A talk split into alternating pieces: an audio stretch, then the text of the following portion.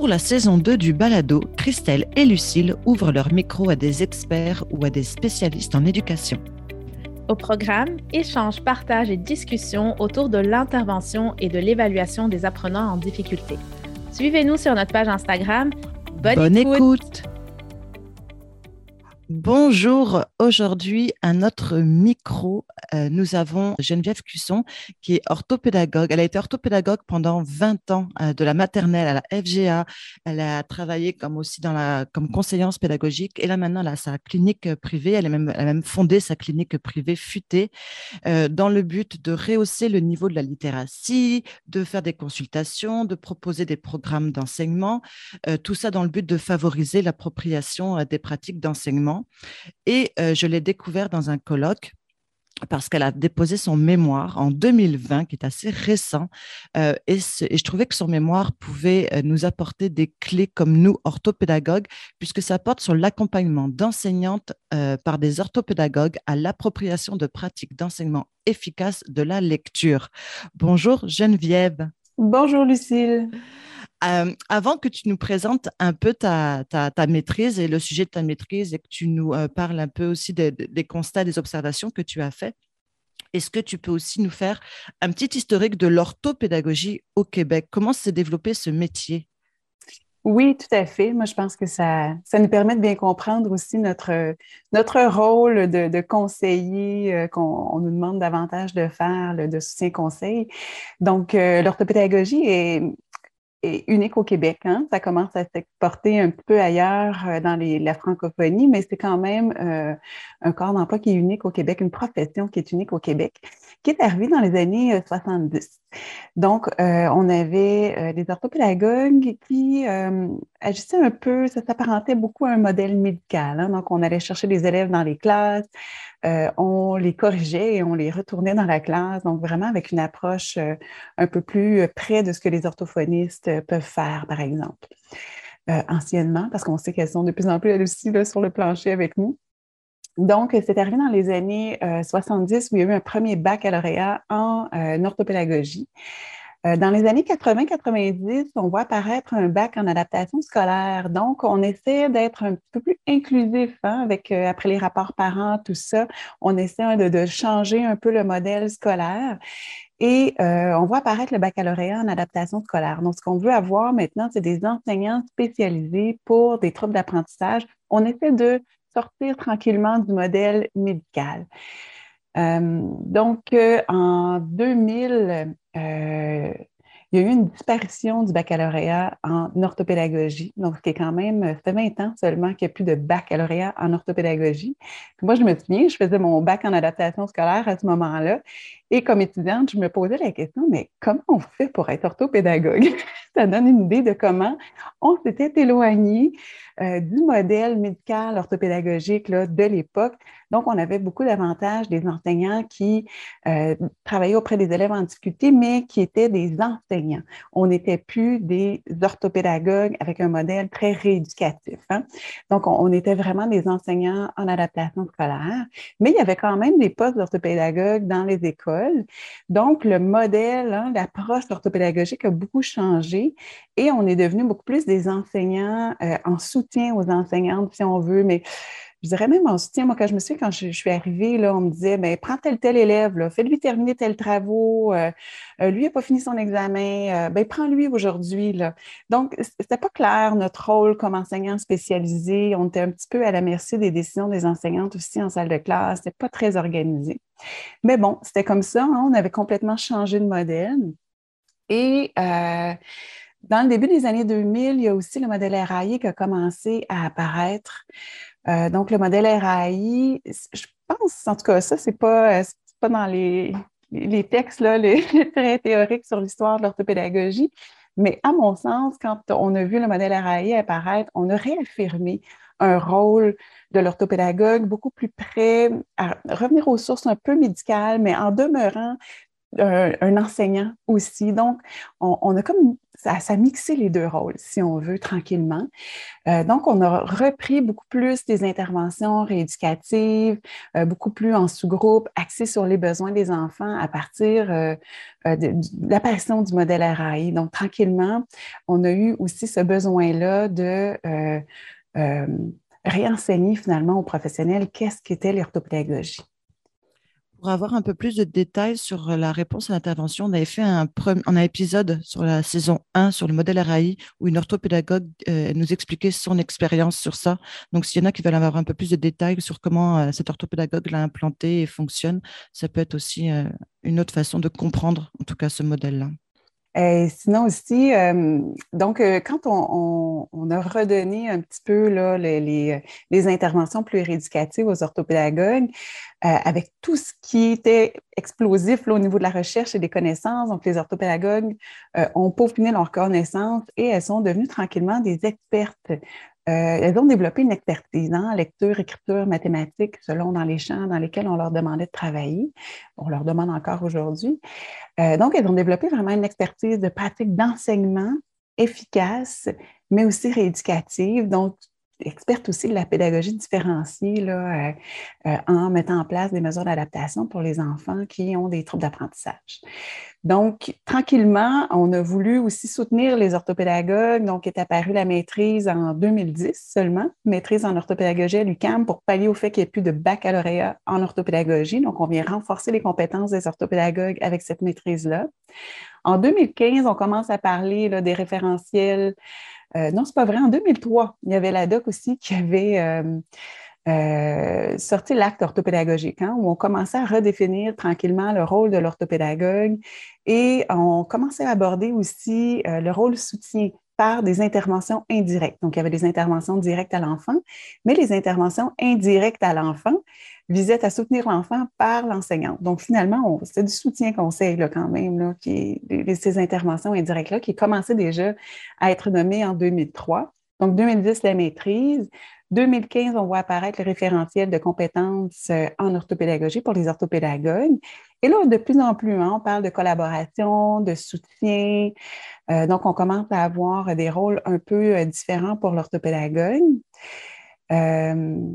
En 2015, je m'excuse, c'était pour le rôle professionnel.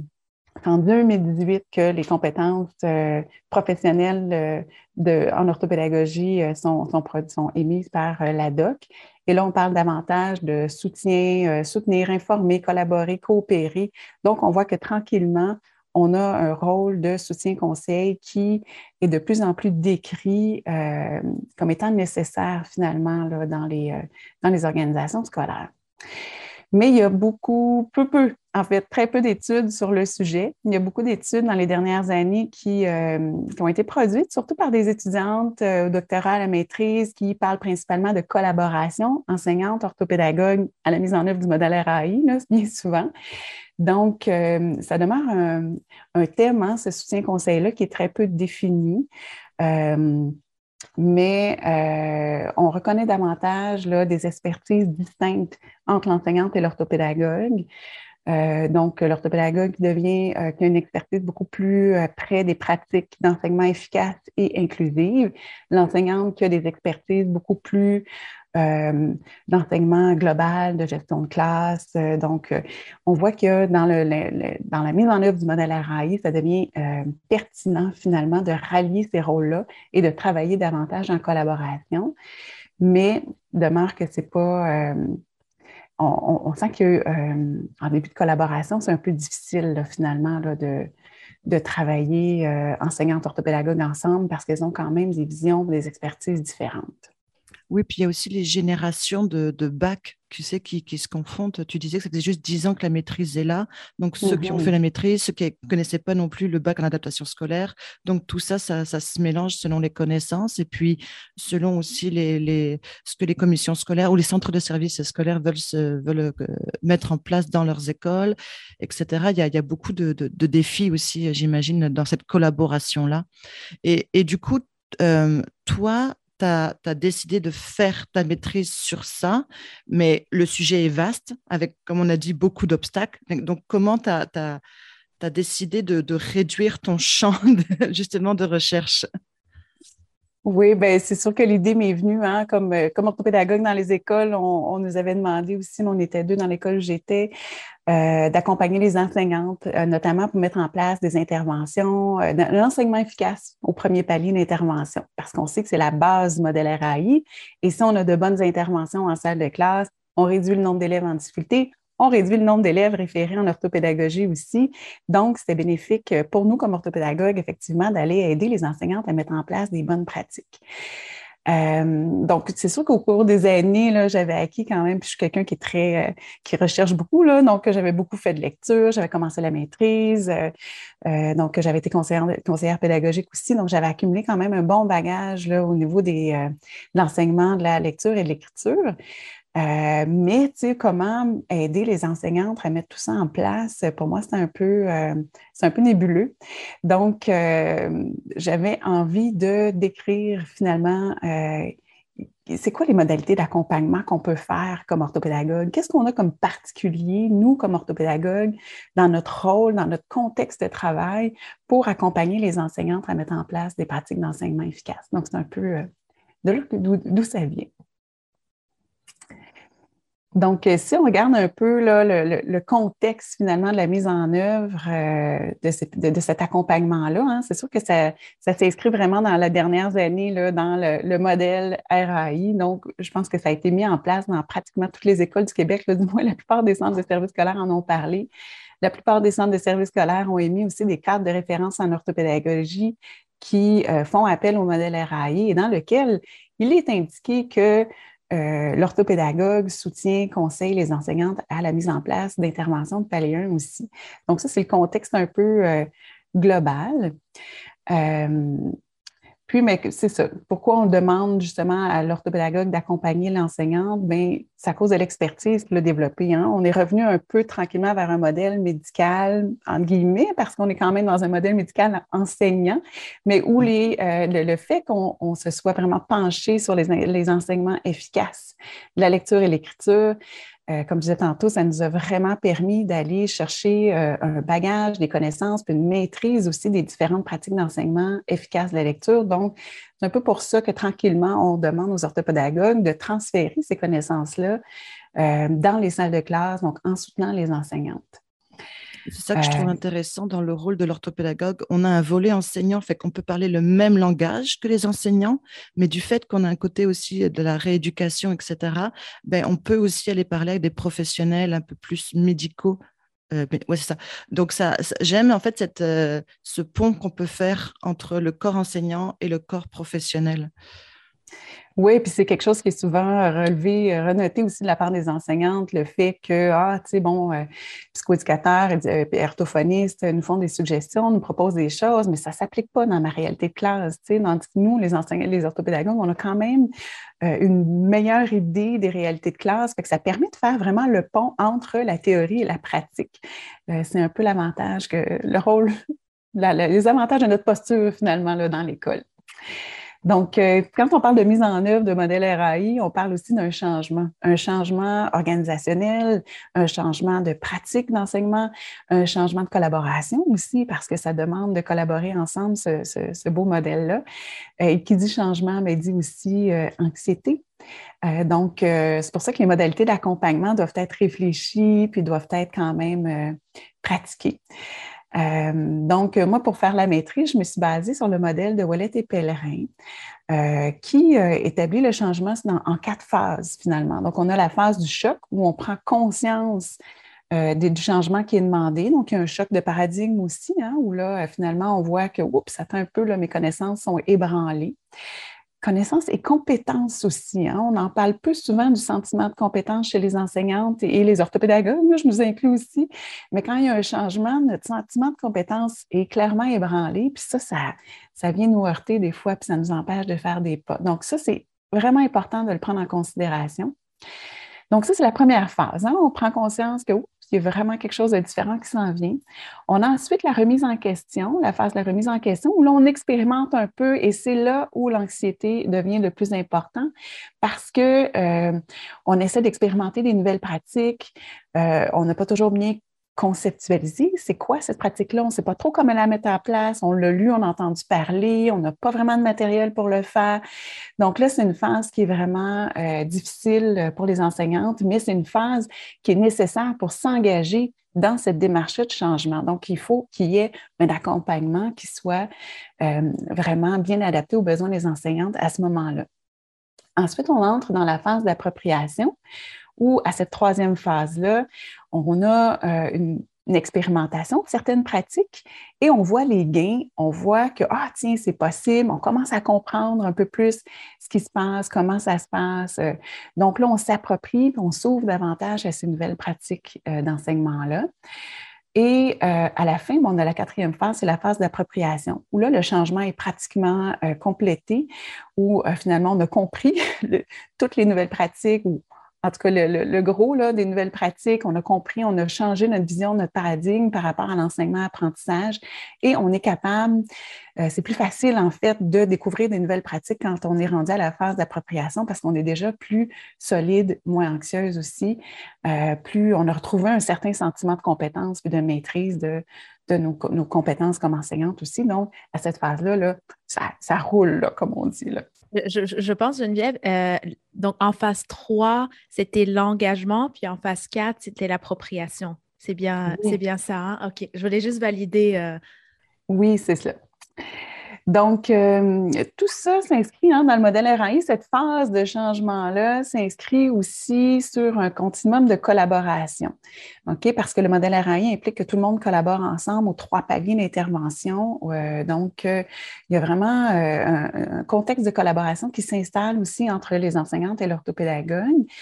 Et je me suis basée sur un modèle de continuum des niveaux d'interdépendance de la collaboration. Donc, il y a un continuum entre l'indépendance, hein, où on a des pratiques beaucoup plus euh, euh, en silo, où on va quand même avoir des discussions avec nos collègues, euh, des échanges de, de, de, photocopieurs.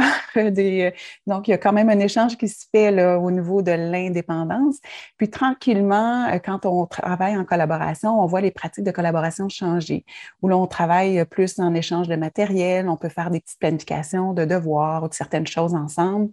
Tranquillement, on parle davantage de partage d'idées, échange de, de, planification. Donc, on sent qu'il y a un dialogue qui est plus profond aussi sur la nature pédagogique et pour atteindre finalement un niveau d'interdépendance, qui est le plus grand niveau de collaboration, où là, on a vraiment un cadre de référence commun. On est capable ensemble de réfléchir à résoudre des problèmes complexes aussi. Donc, la, la mise en œuvre du modèle ARAI euh, interpelle aussi ces phases-là de collaboration et euh, on voit euh, au fur et à mesure où les enseignantes et les orthopédagogues travaillent ensemble, cette collaboration-là se modifie. J'ai une question, excuse-moi. L'interdépendance relationnelle dont tu parlais entre l'orthopédagogue et l'enseignant peut se faire donc au palier 1 du RAI, mais peut se faire aussi au palier 2, puisque si l'enseignante observe quelque chose, l'orthopédagogue peut le prendre et peut le transférer en palier 2, c'est ça. Donc ça peut se faire en palier 1, en palier 2 aussi. Oui, en fait, je ne suis pas certaine que ce soit nécessairement très relié avec les différents paliers d'intervention. Moi, quand je parle de paliers d'intervention, ce sont vraiment des interventions pédagogiques. Hein. Au premier palier, on a des, interventions en enseignement efficaces, donc spécifiques, euh, fréquentes. Euh, euh, voyons, qui sont aussi euh, étayés dans le temps au niveau du soutien, tout ça. Tandis que quand on parle d'intervention de palier 2, on parle d'intervention encore plus spécifique, plus fréquente, plus étayée. Et palier 3, c'est encore plus spécifique, plus. Donc, pour moi, quand je parle de palier d'intervention, c'est comme ça, je les vois, c'est vraiment plus dans l'acte d'intervention. Euh, mais donc, dans ces trois paliers-là, hein, euh, la collaboration est installée, peu importe le palier, selon moi, parce que l'enfant même s'il reçoit des interventions de palier 3, reçoit aussi des interventions de palier 1. Et euh, l'enseignante et l'orthopédagogue n'ont pas le choix de collaborer ensemble auprès de cet enfant-là et d'avoir des pratiques qui soient cohérentes pour qu'il y ait une plus grande efficacité. Donc, euh, pour moi, la collaboration ne dépend pas d'un palier ou d'un autre. Donc, alors, mise en œuvre du modèle ARAI, il y a un changement, il y a une collaboration aussi qui s'installe. Et comme on demande à l'orthopédagogue d'aider, de soutenir les enseignantes, bien, l'orthopédagogue, à un moment donné, met des choses en place. Donc, c'est ce que j'avais voulu euh, décrire euh, dans le cadre de la maîtrise. Euh, C'est un peu ce qui, ce, qui, ce qui, a émergé de la recherche. Alors, ce qui a émergé de la recherche, en fait, c'est qu'il y a quatre modalités d'intervention. Euh, en fait, j'ai étudié des diades d'enseignantes orthopédagogues et il y a quatre modalités principales d'intervention, euh, d'accompagnement, excusez-moi, qui, qui, ont émergé. Donc, euh, l'implication dans les pratiques, l'implication dans la formation continue, la consultation, le soutien et aussi la coordination de l'enseignement. Mais les quatre modalités d'accompagnement euh, s'installent dans le temps au fur et à mesure que le changement et la collaboration s'installent aussi. Donc, ce n'est pas tout mis dans un paquet n'importe quand. Donc, euh, Finalement, la première phase du changement, la phase du choc, euh, l'orthopédagogue est souvent interpellé pour euh, être impliqué dans la formation continue. Donc, souvent, on va demander à l'orthopédagogue d'accompagner euh, la direction ou la conseillère pédagogique qui va présenter, donc voici, on s'insère dans le modèle RAI, qu'est-ce que le modèle RAI. donc, souvent, l'orthopédagogue est interpellée, est présente aussi. Puis, c'est souvent, elle, est comme une médiatrice, finalement, comme on disait tantôt, entre la théorie et la pratique. Donc, elle est capable de prendre la théorie et de, euh, de, le transférer avec ce qui se vit réellement dans le milieu. Donc, ça permet aux enseignants de déjà conceptualiser davantage quel changement s'en vient. Euh, elle va aussi parfois euh, être appelée à soutenir la direction pour faire des choix de plans de formation continue.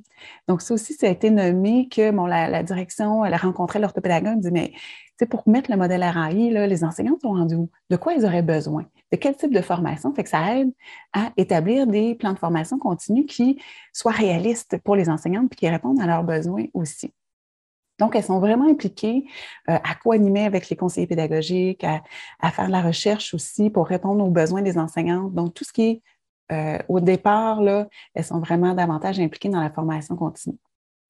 Elles sont aussi, euh, elles offrent de la consultation, les orthopédagogues aussi en début de changement, parce que là, les enseignantes perçoivent, hein, la phase du choc, perçoivent les, transformations qui sont à venir.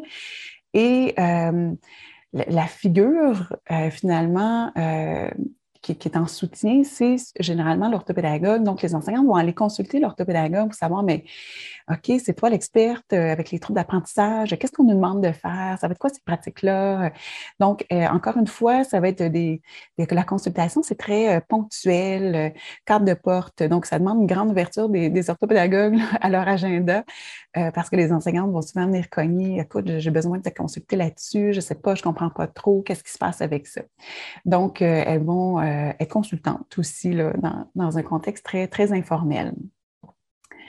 Donc, quand on entre à la phase de remise en question, là, c'est la phase où les enseignantes expérimentent tranquillement des nouvelles pratiques. Euh, encore une fois, euh, ce qui est ressorti là, dans, le cadre de ma recherche, c'est que les, les orthopédagogues vont offrir beaucoup de consultations. Donc, il n'y a pas rien de formel, de structuré, d'organisé au départ, mais les enseignantes vont souvent aller cogner à la porte de l'orthopédagogue, dire écoute, euh, je vois que mes élèves ont une fluidité de lecture, par exemple, euh, ça ne marche pas, euh, je sais qu'on me demande d'enseigner ça, je ne comprends pas trop c'est quoi, je ne sais pas trop comment faire. Donc là, les orthopédagogues vont soutenir les enseignantes en leur expliquant ce que c'est, en leur modélisant aussi de manière indirecte, hein, de faire comme une petite euh, comme si elles étaient en classe, mais elles sont ensemble. donc, euh, modéliser comment elles pourraient enseigner cet enseignement-là. Donc, il y a beaucoup de consultations, encore une fois, très individuelles, informelles, au début du changement. Euh, puis vient la phase de l'engagement. Donc, à la phase de l'engagement, on se souvient que c'est la phase qui génère quand même beaucoup d'anxiété parce que là, il y a vraiment aussi l'expérimentation, vraiment concrètement, de nouvelles pratiques. Alors là, les enseignantes, elles ont besoin d'être accompagnées dans la pratique. Donc, il y a toujours la consultation euh, qui demeure moins informel, cependant, à cette phase-là du changement. On commence à se réunir un petit peu plus euh, en équipe niveau, par exemple. Donc, ça va être un petit peu plus planifié à l'agenda, euh, ça va être en petits groupes plutôt qu'individuel. Donc, la consultation commence à se formaliser tranquillement. Il y a des petites décisions d'équipe aussi qui commencent à se prendre.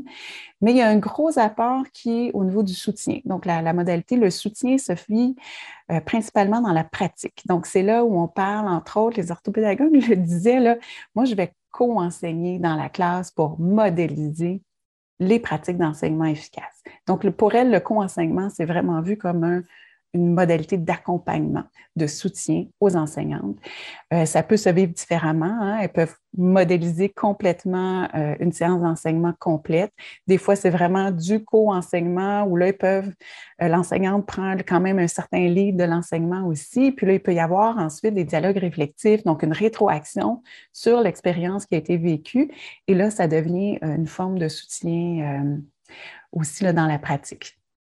Une autre façon que euh, les orthopédagogues soutiennent dans la pratique, c'est en proposant du matériel pédagogique, didactique. Donc, euh, j'ai même vu des orthopédagogues qui avaient monté, préparé des planifications complètes de séances sur plusieurs semaines avec tout le matériel, du vrai clé en main, tout inclus.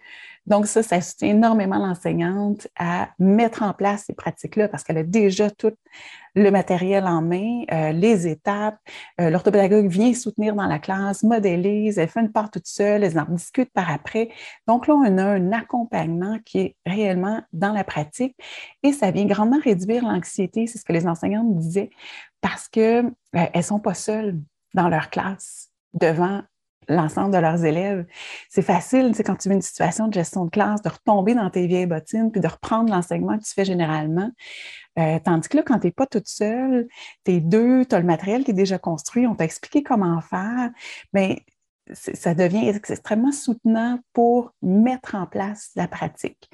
Et ce qui fait en sorte que la phase d'engagement devient euh, euh, devient une phase qui est moins anxiogène et qui a davantage de bénéfices. Donc, elle voit tranquillement, oh, OK, on a enseigné la fluidité, je l'ai faite de telle façon.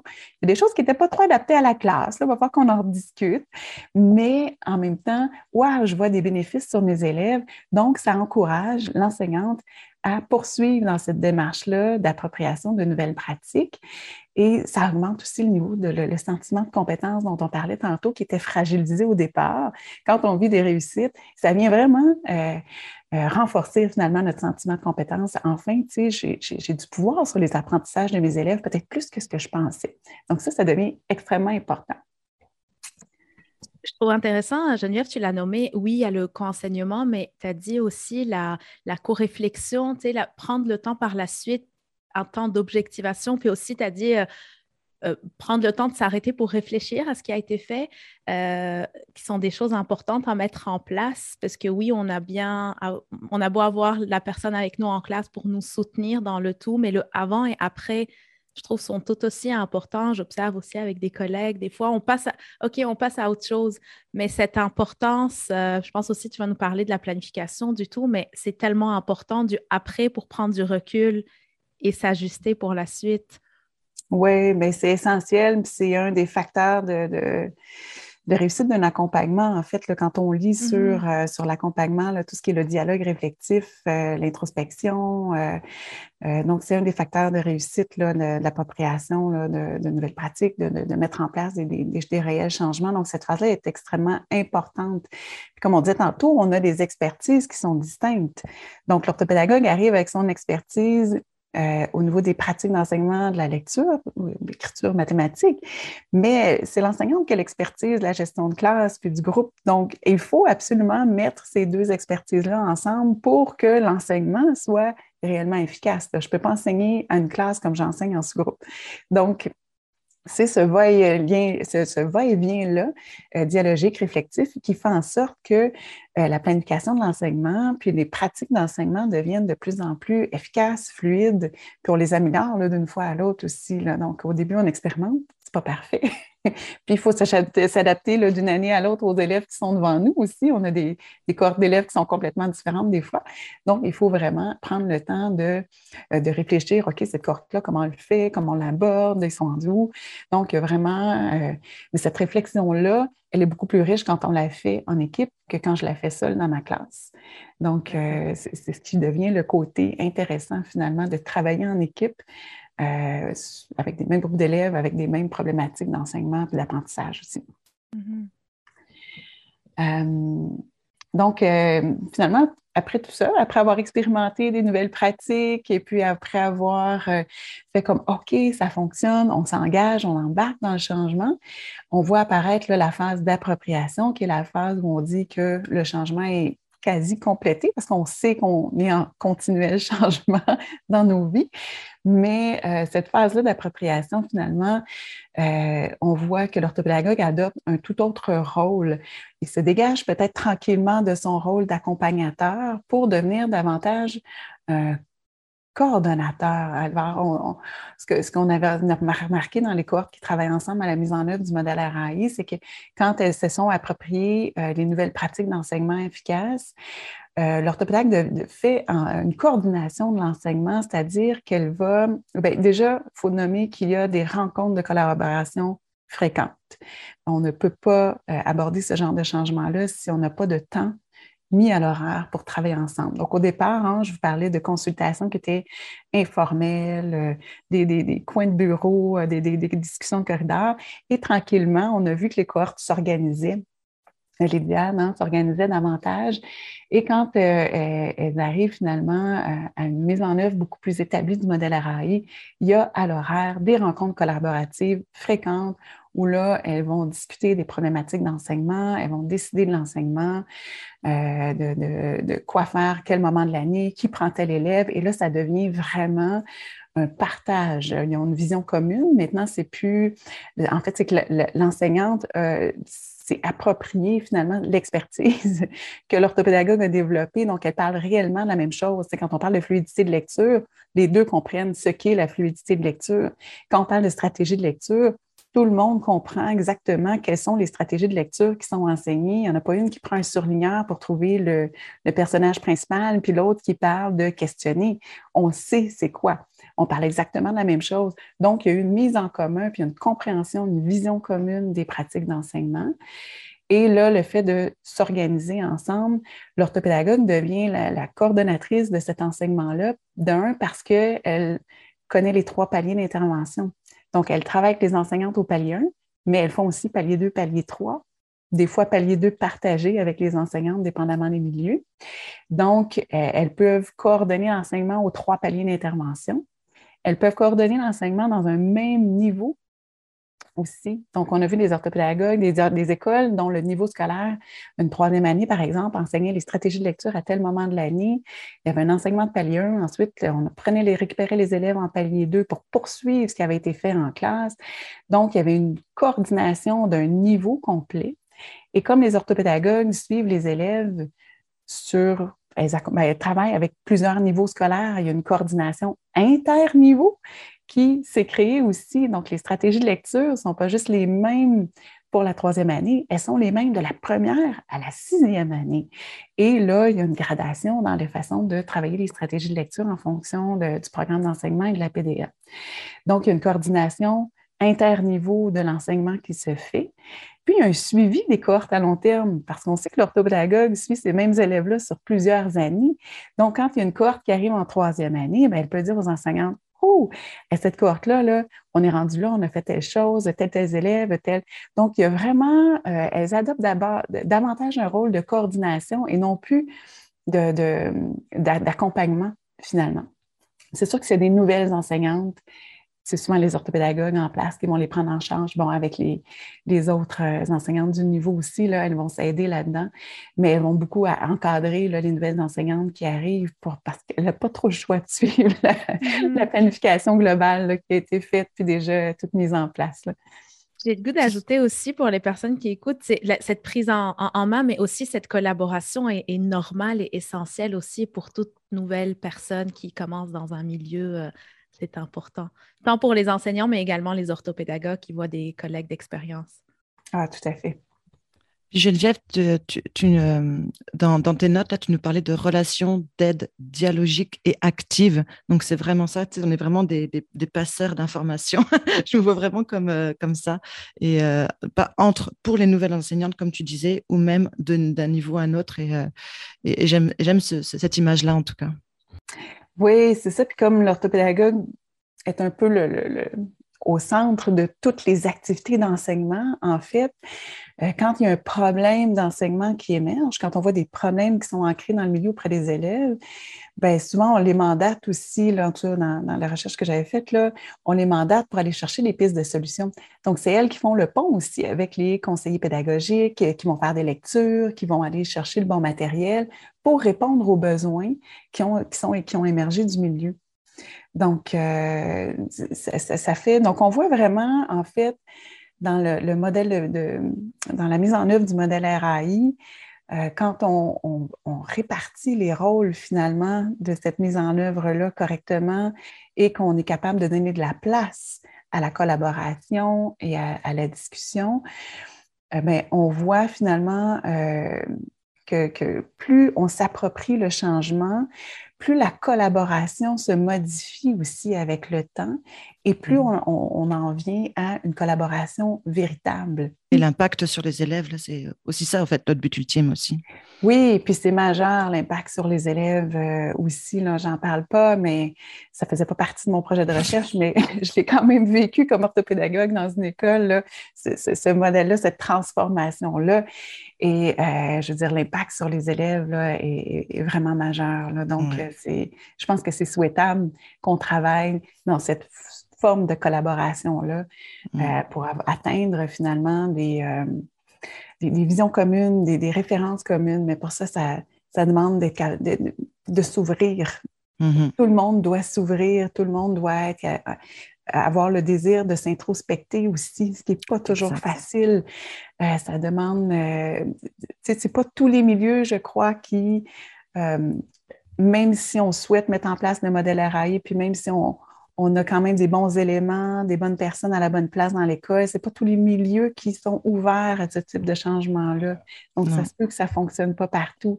Ça se peut que l'orthopédagogue en place n'ait euh, pas envie de prendre ce, rôle de leadership pédagogique, hein, parce que c'est un peu un rôle de leadership pédagogique mm. euh, que, les enseignantes, euh, les orthopédagogues, naturellement, endosse. Exact. Euh, donc, ce n'est pas toutes les orthopédagogues qui ont envie d'endosser ce rôle-là non plus. Euh, donc, c'est moi, ça fait c'est le, modèle que moi j'ai étudié, mais je suis consciente que ce n'est pas nécessairement le modèle qui, qu'on peut nécessairement appliquer dans tous les milieux. Exactement. C'est sûr que ça dépend aussi de la personnalité de la personne. Puis en plus, tu parlais d'anxiété, de, donc euh, de, de, remise en question qui peut créer, de, générer de l'anxiété, fait que c'est pas ce, ce que l'on veut. Euh, pour conclure, Geneviève, euh, aurais-tu euh, une recommandation à, nous dire, nous orthopédagogues qui, qui, qui, sommes aussi sur le terrain et qui voulons collaborer, qu'est-ce qu'on pourrait faire? Est-ce que tu auras un conseil? Ben oui, en fait, je, je, pense que une des caractéristiques particulières de l'accompagnement par l'orthopédagogue, c'est le fait qu'on on travaille étroitement avec les, on travaille avec les mêmes enfants. On veut voir les mêmes enfants réussir. Donc, c'est vraiment euh, d'ouvrir, ouvrir la porte, euh, ne pas brusquer, euh, respecter les caractéristiques personnelles et professionnelles des enseignantes avec qui on travaille aussi. c'est sûr que des fois, il y a des directions qui mettent en place des conditions idéales pour qu'on puisse collaborer, mais des fois, ce n'est pas le cas. Alors, il faut être capable aussi de de savoir jusqu'où on peut aller dans la façon d'accompagner les enseignantes, puis dans la, collaboration qu'on est capable de mettre en place avec l'ouverture des gens avec qui on travaille. Mais sinon, je dirais, bien, essayer de faire le maximum.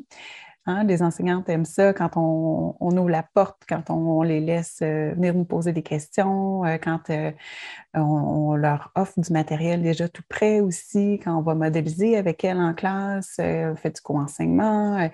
donc, c'est d'installer un peu toutes ces, différentes modalités-là d'accompagnement en respectant encore une fois vraiment les besoins des enseignantes, puis de, nommer, de soulever le progrès des enfants ça, c'est hyper important aussi parce que c'est ce qui est notre moteur, c'est ce qui vient euh, faciliter l'engagement, c'est comprendre que quand on fait les choses différemment, ah, aïe, tel enfant, là, il a réussi, il est capable. Ah, OK, donc j'ai du pouvoir, j'ai un sentiment de compétence qui est rehaussé. Et ça, ça m'amène à m'engager davantage, à adopter de nouvelles pratiques à voir des choses différemment. Merci, euh, merci beaucoup euh, Geneviève. Euh, c'était vraiment très intéressant et, je trouve que je pense que ça va beaucoup parler à des orthopédagogues qui, parce qu'on est dans un système de collaboration. Donc merci beaucoup Geneviève. Ça me fait plaisir. Merci de m'avoir accueilli aujourd'hui.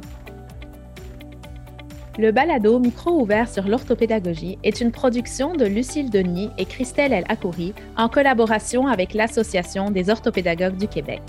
Vous avez aimé cet épisode? Vous souhaitez laisser un commentaire? Écrivez-nous sur notre page Instagram micro.orthopédagogie ou sur votre plateforme d'écoute préférée.